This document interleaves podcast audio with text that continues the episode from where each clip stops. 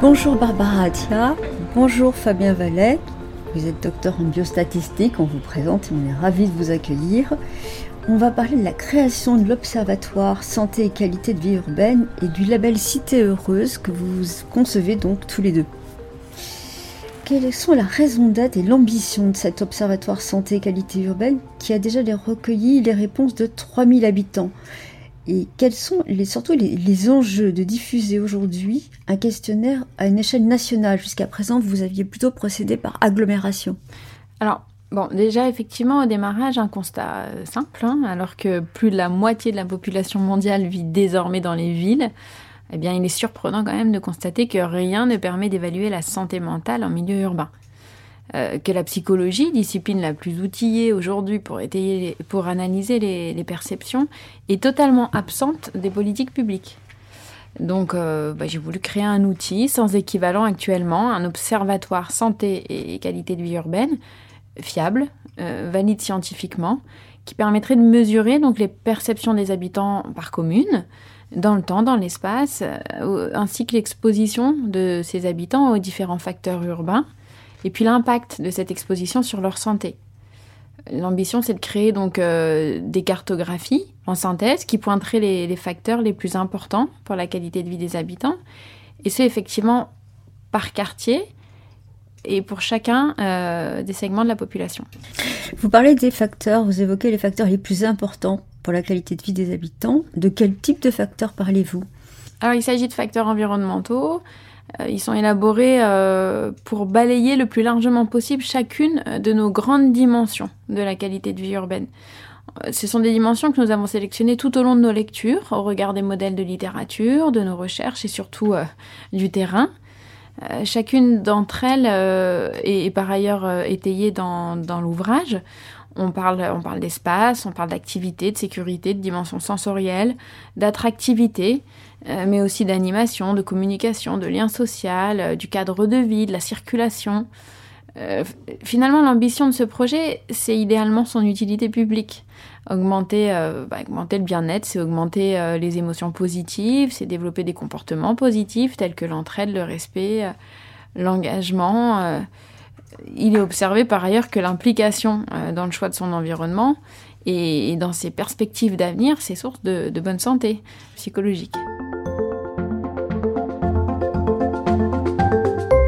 Bonjour Fabien Vallet, vous êtes docteur en biostatistique, comme nous avons déjà l'occasion de le dire, et nous sommes très heureux de vous accueillir. Pouvez-vous nous parler du mode de fonctionnement de l'Observatoire et de sa méthodologie qui s'appuie sur la perception subjective et personnelle de la qualité de vie urbaine dans une agglomération donnée en respectant le RGPT Vous avez 82 variables de perception mesurées.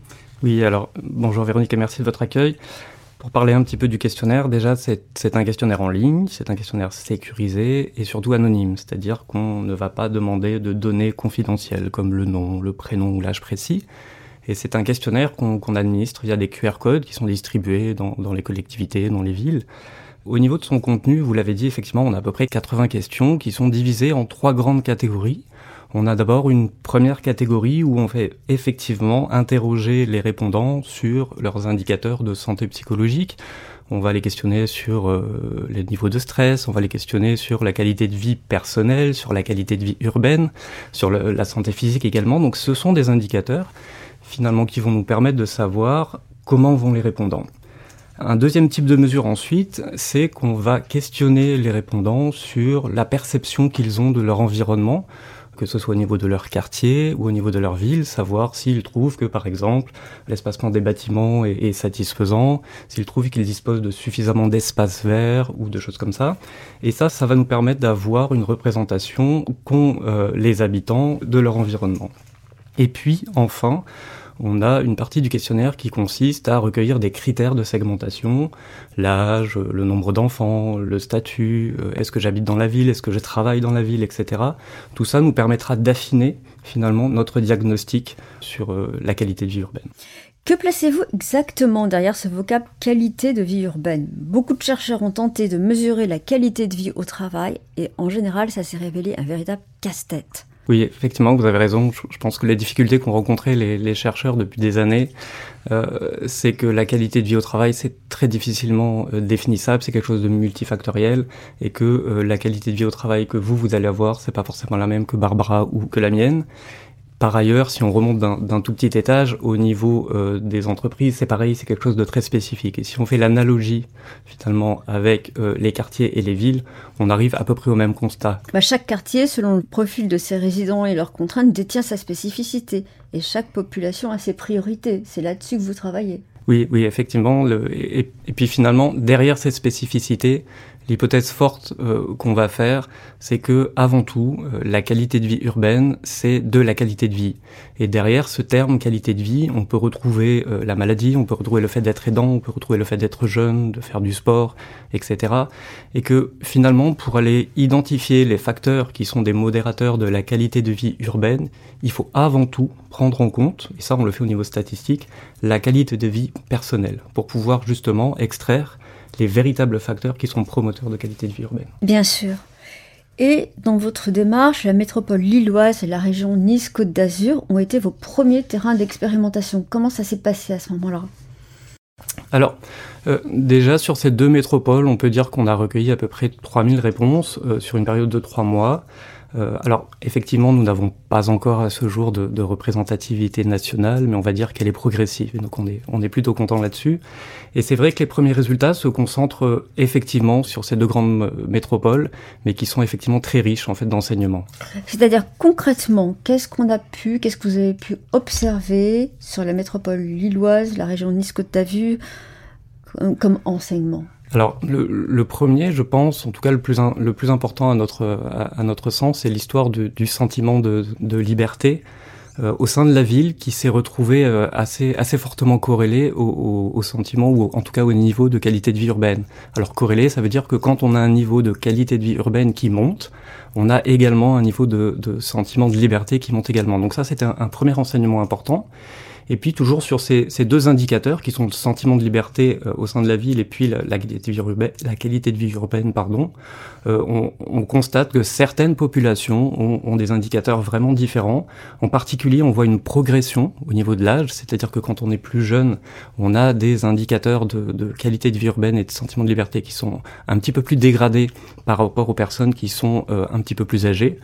Alors, on peut effectivement, peut-être, hein, c'est une hypothèse qu'on a, mettre, ça aussi sur le dos, entre guillemets, de, la crise, parce qu'on sait que les jeunes ont été fortement impactés. Euh, en, tout cas, au niveau de ces indicateurs, on a ces résultats intéressants. On, peut noter d'autres exemples, hein, en particulier les personnes qui vont faire du bénévolat au sein de leur quartier ou les personnes qui font du sport au sein ou autour de leur quartier. Euh, on a noté que pour ces personnes-là, les indicateurs de, santé globalement et de qualité de vie urbaine étaient beaucoup plus élevés. Et puis, euh, on peut également s'intéresser, finalement, parce que c'est le cœur du, du, baromètre de l'observatoire, on peut aussi s'intéresser aux facteurs qui vont être promoteurs euh, d'un bon niveau de qualité de vie urbaine.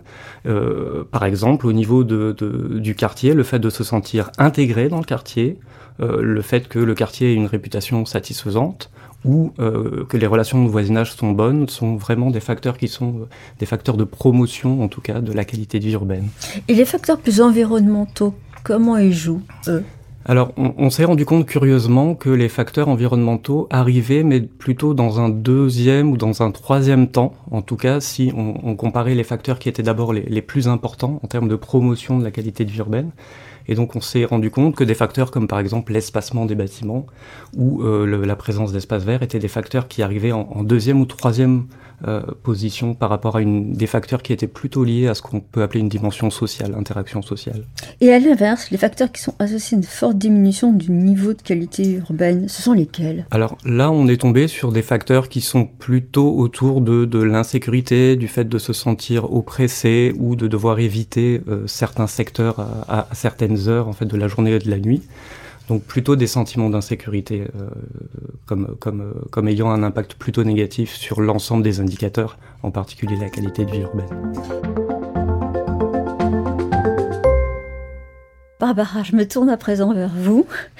Dans la foulée de ces chantiers, de ces expérimentations, vous allez bientôt créer un label pour les villes qui joueront le jeu, c'est-à-dire qui accepteront effectivement de, respecter et d'emprunter votre démarche.